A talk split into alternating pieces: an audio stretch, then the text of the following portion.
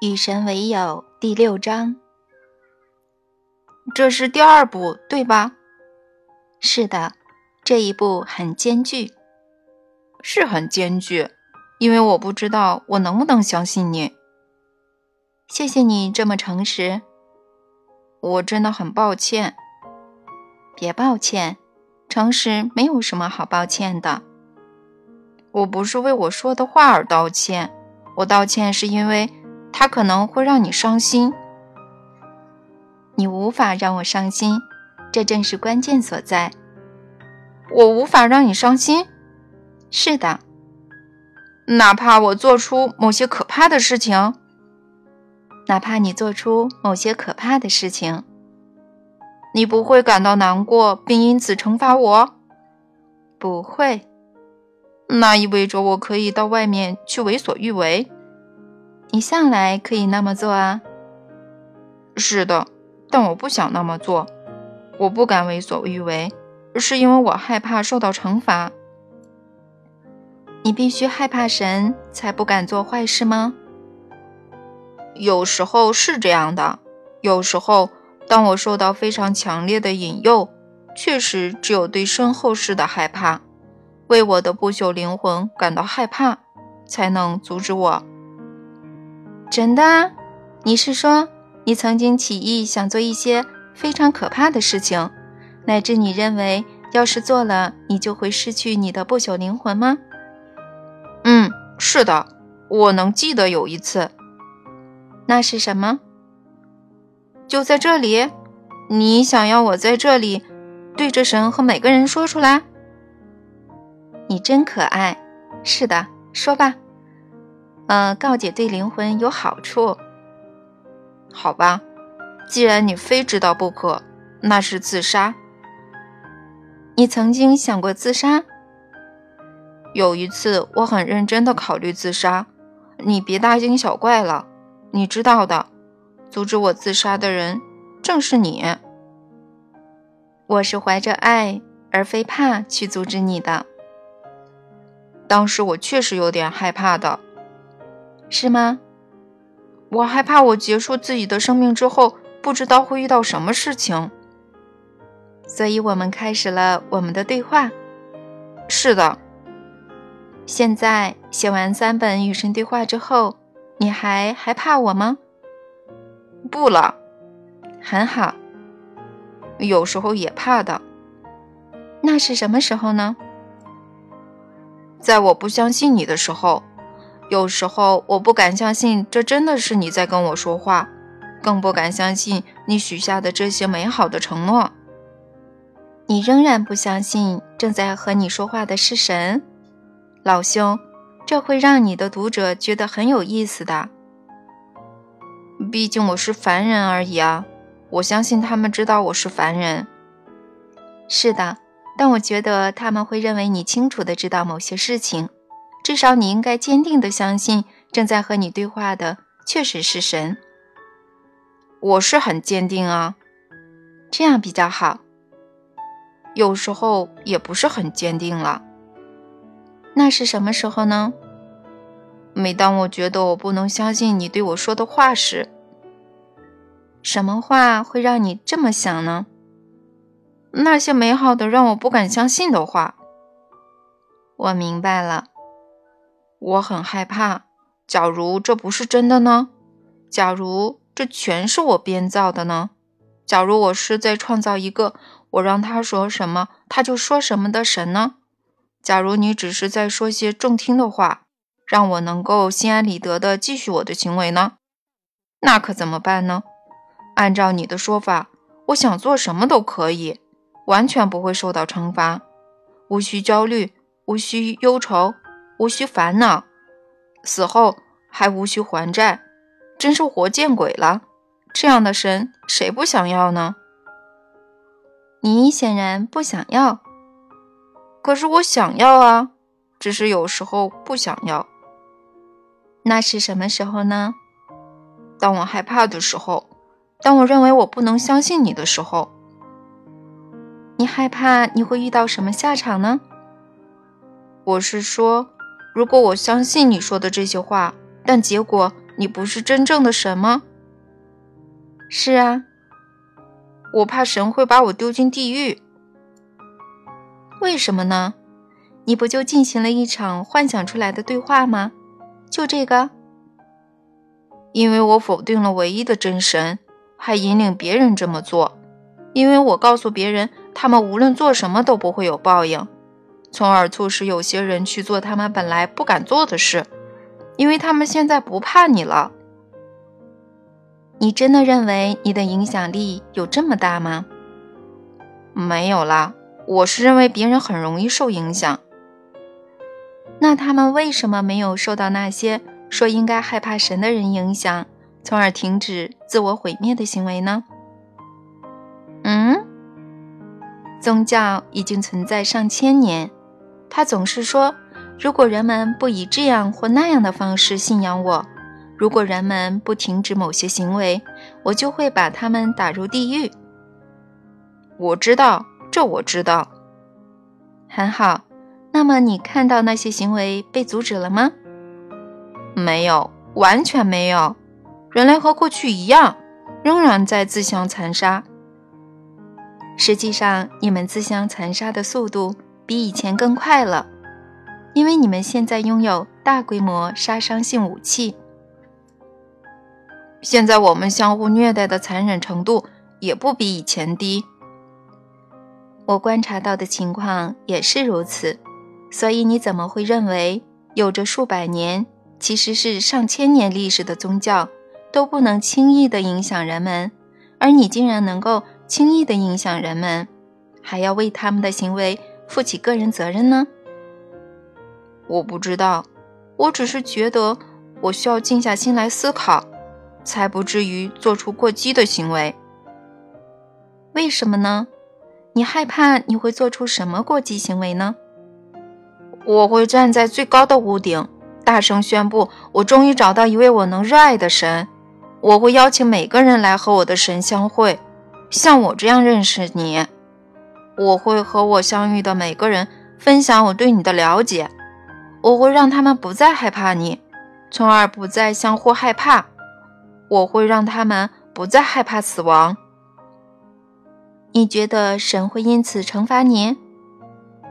嗯，假如我误解了你，你会的。无论神是你是他或者他，都会惩罚我的。我不会的啦。哎呀，尼尔啊，尼尔。假如你最大的罪行是把神描绘的太过可爱，假如你非得继续相信一个会赏善罚恶的神，我认为你会得到他的原谅。要是人们因为我而做了诸如杀人、强奸、说谎这样的坏事呢？那么由古至今，所有曾从口头或书面上反对当时通行信仰系统的哲学家。同样必须为人类的一切行为负责。也许他们确实是有罪的。这就是你想要相信的什么？这就是你选择的什么？这不是选择不选择的问题。我们又不是卖神的超市，在这个问题上，我们没有选择。神就是神。我们最好正确的理解这个问题，否则就会被直接打入地狱。你相信这种说法吗？不信，但有时候会信。那是什么时候呢？当我不相信你的时候。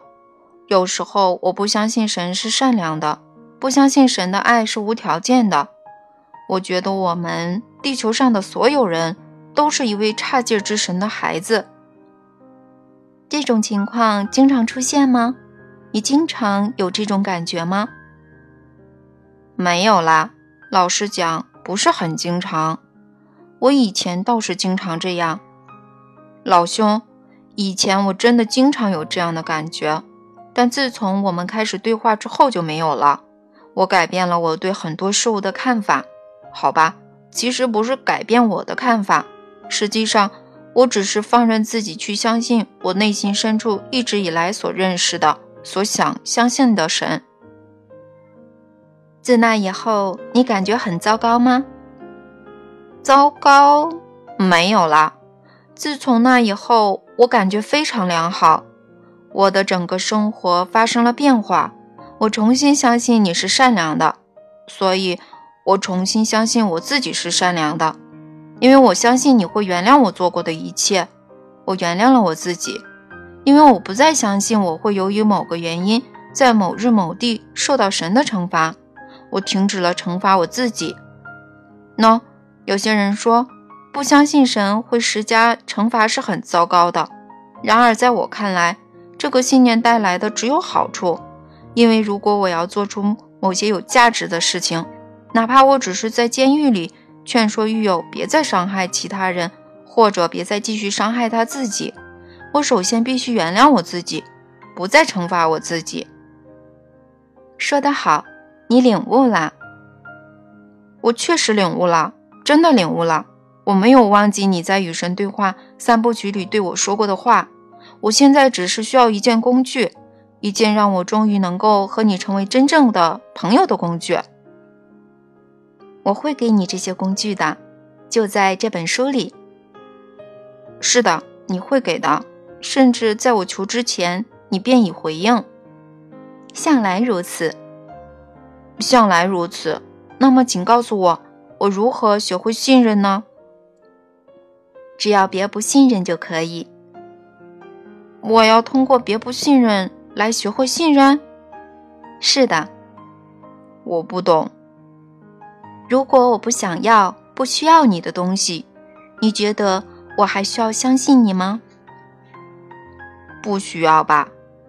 你说对了。看来最高的信任是不需要信任。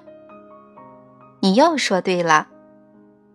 但我怎样才能达到那种无求于你的境界呢？要意识到你想要的东西已经是你的，无论你需要什么东西，它已经属于你，甚至在你求之前，我便已回应。因此，所求是没有必要的，因为我无需所求我已拥有的东西。正是如此。那如果我已经拥有它，为什么还会觉得我需要它呢？因为你没有认识到你已经拥有它，这是个觉悟问题。你是说，如果我感觉我需要某样东西，那么我确实需要，对吗？你会认为你需要，但如果我相信神会满足我所有的需求，那我就不会认为我需要。这种说法是正确的。这正是信仰的力量如此强大的原因所在。如果你坚定地相信你所有的需求永远会得到满足，那么准确地说，你根本就没有需求。这当然是真相，而且将会变成你的经验。所以你的信仰将会被证实。你只要改变你的觉悟就可以。我的期待即是我的所得。差不多是这样。可是真正的大师生活在期待的界域之外，除了出现在他面前的东西，他从不期待什么，也从不渴望什么。为什么呢？因为他已经知道他拥有一切，所以他快乐地接受在特定时刻出现的东西。那无论是什么，都是一切的一部分。他知道一切是完美的。生活完美的展现其自身，在这样的前提下，相信是不必要的，或者可以这么说，信任变成了认识。是的，人们对一切事物的觉悟可以分为三个层次，他们是希望、信念和认识。当你拥有对某样事物的希望，你会希望它是真实的，或者。它将会发生，但你不能确定。当你拥有对某事物的信念，你会认为它是真实的，或者它将会发生，你还是不能确定。但你认为这是确定的，而且你会继续这么想，直到有些相反的东西出现于你的实在。当你拥有对某事物的认识，你清楚的知道它是真实的。或者它将会发生，你已经确定，而且也将会继续确定，哪怕有些相反的东西出现于你的实在，你不根据表象进行判断，因为你认识真相。所以，我可以通过认识到我无需相信你，来学会如何相信你。这么说，是正确的。你要认识到，完美的事情即将发生，不是某件特定的事情即将发生，而是完美的事情即将发生；不是你喜欢的事情即将发生，而是完美的事情即将发生。当你达到大师境界，这两种事情。就会合二为一。某件事情正在发生，而你喜欢的是这件事情，而不是其他。正是这种对正在发生的事情的喜欢，促使事情变得完美。这就是所谓的放下执念，立地成神。大师永远喜欢当下的境遇。当你总是喜欢正在发生的事情，你也将会达到。大师的境界，可是，可是这根本是没有任何好物啊！我记得你以前总是说，你的生活沿着你为他设定的目标前进。如果你毫无好物，这怎么可能呢？要有目标，但别有期待，当然也别有要求，别痴迷于得到特定的结果。甚至别喜欢任何结果，将你的痴迷升华为喜好，将你的喜好升华为接受，这是通往和平之路，这是达到大师境界的途径。有个伟大的导师和作家叫做肯·凯斯，他曾在那本叫做《高级意识手册》的杰作中谈到这个观点。是的。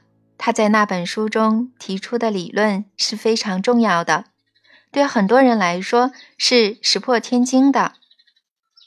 他提到将痴迷改为喜好，他本人已经学会如何做到，因为他的大半生是在轮椅上度过的，胸部以下无法动弹。要是痴迷于有更强大的活动能力，他将永远找不到让自己快乐的方式。但他慢慢意识到。幸福的来源不是外在世界，而是内心的决定。我们选择以什么样的方式去经验外界，这是他的作品核心思想。不过，他的著作很少提及他有这种身体障碍，所以当他被邀请去讲课的时候，人们看到他其实浑身不能动，只能坐在轮椅上，往往会大吃一惊。他的文章充满太多爱和生活的欢乐。乃至人们以为他拥有一切他想要的东西，他确实拥有一切他想要的东西，但最后这五个字蕴含着巨大的秘密。生活的秘密不是拥有一切你想要的东西，而是想要一切你拥有的东西。这句话是从约翰·格雷那里借来的。约翰是个很棒的作家。这是毫无疑问的，但你觉得借用这句话的人是谁呢？这些思想是我给他的，就好像我点拨过肯·凯斯那样。他现在和你在一起了？是的。我想补充的是，他已经摆脱了轮椅。太让人高兴了！他大半生在轮椅上度过，这太可惜了。这并不可惜。这是一种光荣。肯·凯斯因为坐轮椅而改变了数百万人的生活，那可是数百万人的生活啊！这一点我们千万别搞错。肯的生活是光荣的，其中的每一种境况也是。那种生活提供了合适而完美的人物、地点和事件，为那个自称肯·凯斯的灵魂制造了他渴望的。早就想要的经验和表现，每个人的生活都是如此。倒霉这种东西是不存在的，碰巧发生也是不存在的。宇宙间没有偶然，神从不犯错。也就是说，一切事物的本来面目就是完美的。正是。哪怕有些事物看上去并不完美，当它们看上去不完美时，那就更是如此。那是一个明确的信号，提醒你有些重要的东西正在等待你一起。你是说我们应该为各种悲惨遭遇而心怀感激喽？感恩是见效最快的灵丹妙药，验即是炼，感恩即是灵药。我曾对你说过，我派到人间的都是天使。现在我愿意补充一句，我送给你们的都是奇迹。战争也是奇迹吗？犯罪是奇迹吗？瘟疫和疾病是奇迹吗？你以为呢？如果让你来回答这些问题。你会怎么说呢？你的意思是，如果我是你，我会说些什么吗？是的，我会说，嗯，和生活本身相同，生活中的每个事件都是奇迹。生活的功用是为你的灵魂提供完美的工具、完美的遭际和完美的环境，让它能够领悟和经验。宣称和公布，实现和成为你的真实身份。因此，不要审判，不要指责，要热爱你的敌人，要拥抱生活里的每个时刻和每种情况，把它们当作珍宝，当作完美的造物主送给你的完美礼物。我会这么说：嗯，要要求后果和结局，但别需要他们。你说的很好啊，我的朋友，你正在变成一位使者，就像肯凯斯那样。但我们先回头来谈谈肯凯斯的教诲，因为他曾经说过，将你的痴迷升华为喜好。现在你要传授的道理是，甚至连喜好都别有。我来啊，是的，什么时候呢？现在啊。去传授这个道理吧。如果你要传授它，你会说些什么呢？你的意思是，如果我是你，我会说些什么吗？是的，我会这么说。嗯，如果需要某个特定的结果才会快乐，那就是痴迷；如果只是渴望某个特定的结果，那就是喜好。如果无所谓喜好，那就是接受。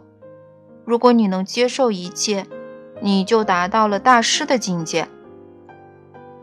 很好，你说的非常好。但我有个问题：确定目标不就等于宣布喜好吗？完全不是。你可以定下某个你并不喜好的目标。实际上，你有喜好意味着你向宇宙宣称。别的结果是可能出现的，神并不想象这样的事情，所以神从来没有喜好。你是说地球上发生的每一件事，其实都是神想要它发生的吗？否则它能发生吗？你以为违背神的意愿的事能够发生吗？你都这么问了，答案肯定是不能了。可是，当我看到世界历史上发生过那么多恐怖的事情，我很难相信神会想要这些事情发生。我的目标是让你们去选择你们自己的后果，去创造和经验你们自己的实在。你们的历史记录是你们曾经想要做的事，而你们想做的事就是我想做的事，因为我们之间并没有分别。我可不觉得人类历史上发生的每件事，或者哪怕是我自己生活中发生的每件事，都是原定的目标。我觉得有许多事情应该被称为计划外结果。没有计划外的结果，不过有许多是预期之外的后果。一件事如果在计划之内，那它怎么可能在预期之外呢？反过来说。一件事如果在预期之外，它怎么可能在计划之内呢？在灵魂的层面上，你的目标永远是制造出完美的反映你当前进化状态的结果，以便你能够惊艳到你的身份。这个结果也能完美的促进你向更高的境界发展，以便你能够获得你的理想身份。别忘了，生活的目标是不断的重新创造你的自我，以便最完美的实现你对自己曾有过的最远大期许。这句话我哪怕睡着也能背出来。那很有意思，因为睡着也能背出来。那肯定意味着你现在终于醒了。你脑筋转得很快啊！这句话真让人料想不到。生活也是这样的，我的朋友，生活也是让人料想不到的。那么我们在这里学到什么知识呢？你一起什么道理呢？正在发生的事情总是我想要它发生的。但正在发生的事情未必是我预料到它要发生的，可是这怎么可能呢？因为有时候你不是很清楚你想要的是什么。你是说，我以为我想要某样东西，但其实我真正想要的是另外一样吗？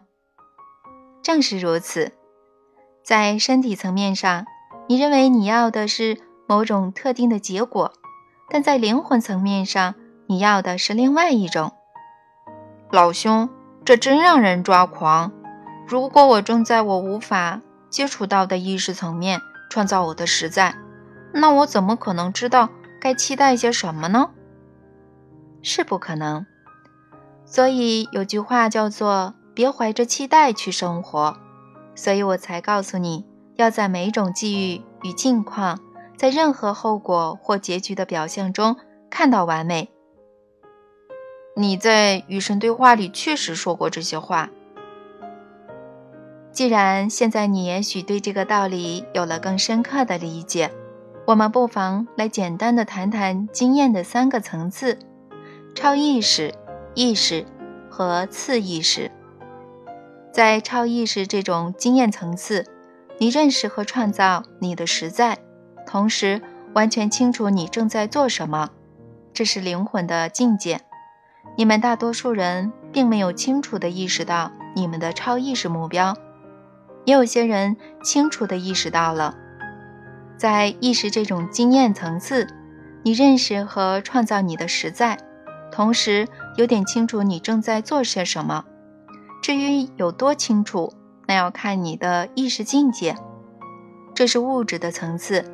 当你专注于灵性的道路，你在生活中会致力于提高你的意识境界，或者扩大你在物质世界中的经验，以此来囊括和包容一个你认识的更大实在。在次意识这种经验层次，你既不认识，也不有意识地创造你的实在，你次意识地进行创造，也就是说。你根本不知道自己正在做这样的事情，更不知道为什么要做。这种经验层次并不糟糕，所以别审判它。它是一种恩赐，因为它让你能够自动的去做某些事情，比如长头发、眨眼睛，或者心跳动，或者突然间创造出问题的解决方法。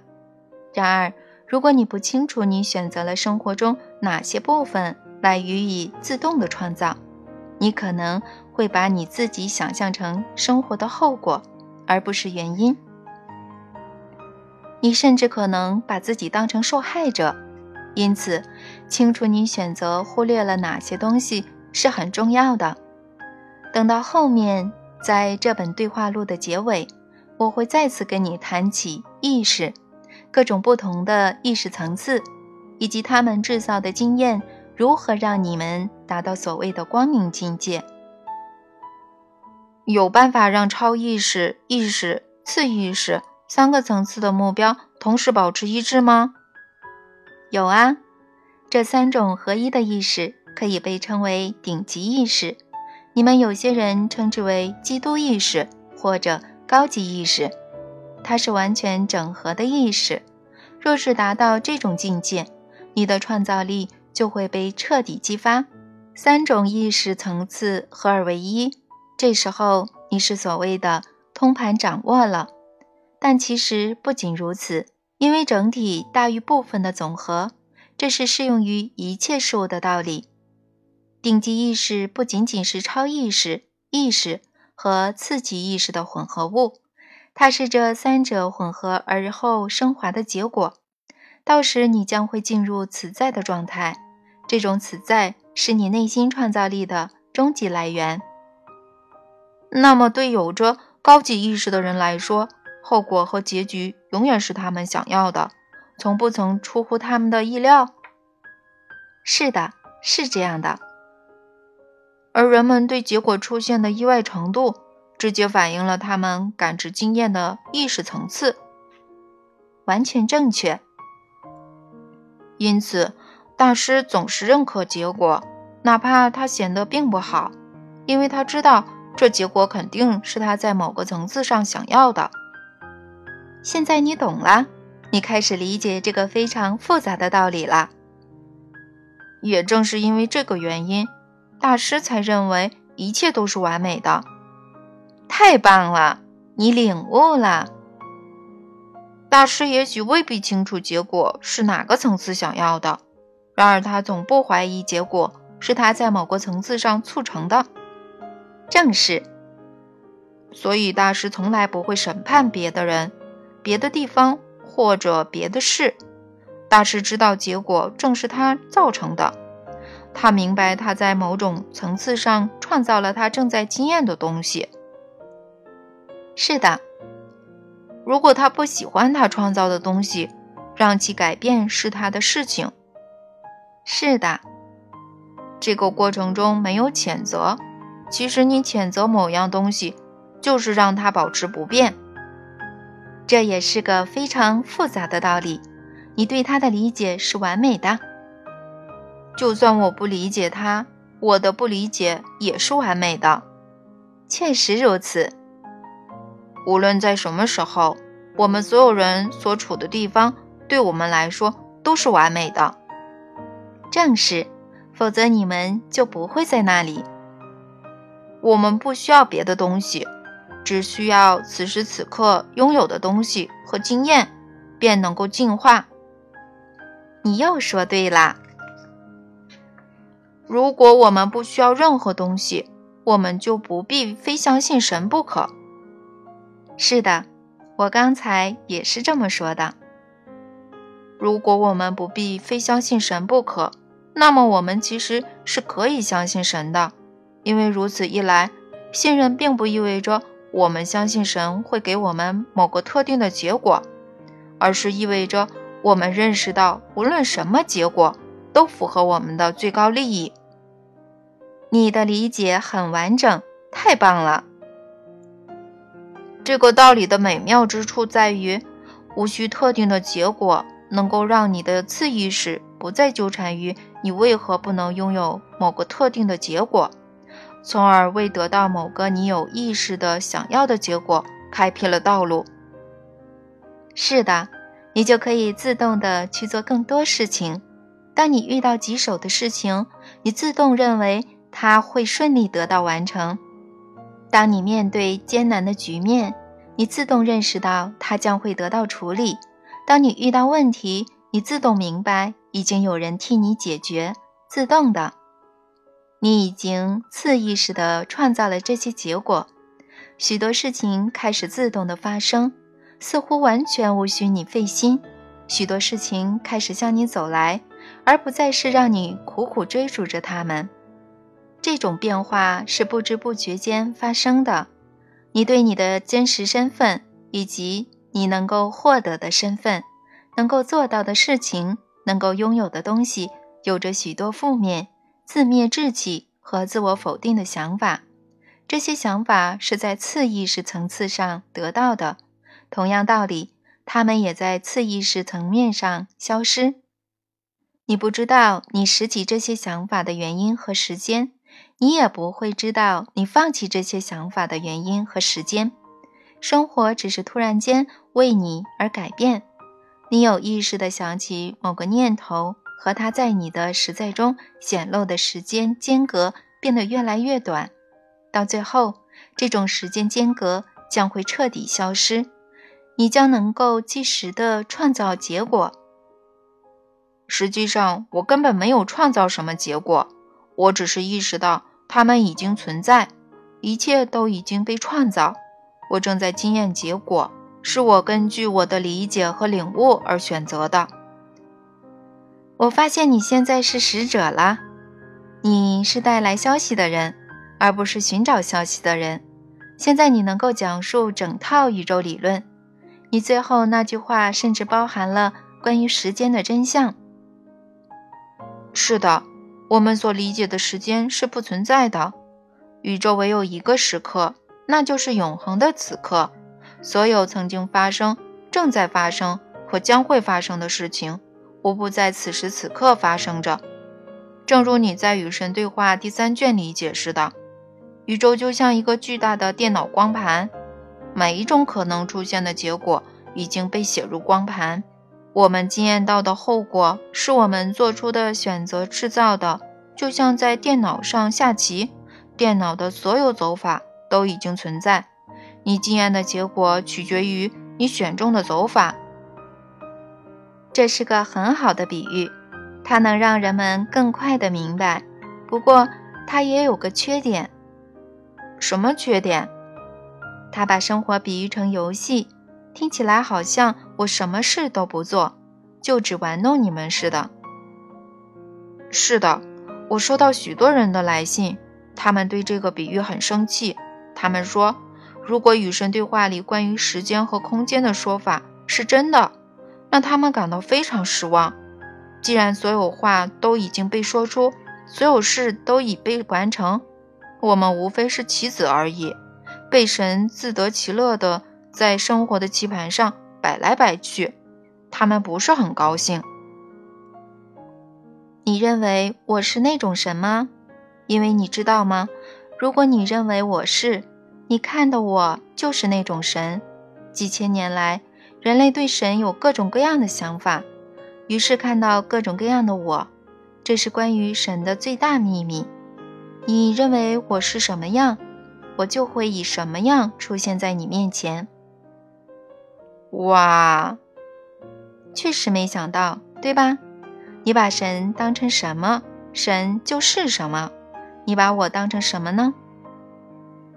我把你当成一位让我有能力去创造我选择的经验，并给我许多工具去那么做的神。这些工具中最有用的是你和神的友谊，这个你要相信我。我相信的，我相信你。因为我已经明白，我不是非得相信你不可。生活的过程是自在的，我无需信任，只需认识。正是如此。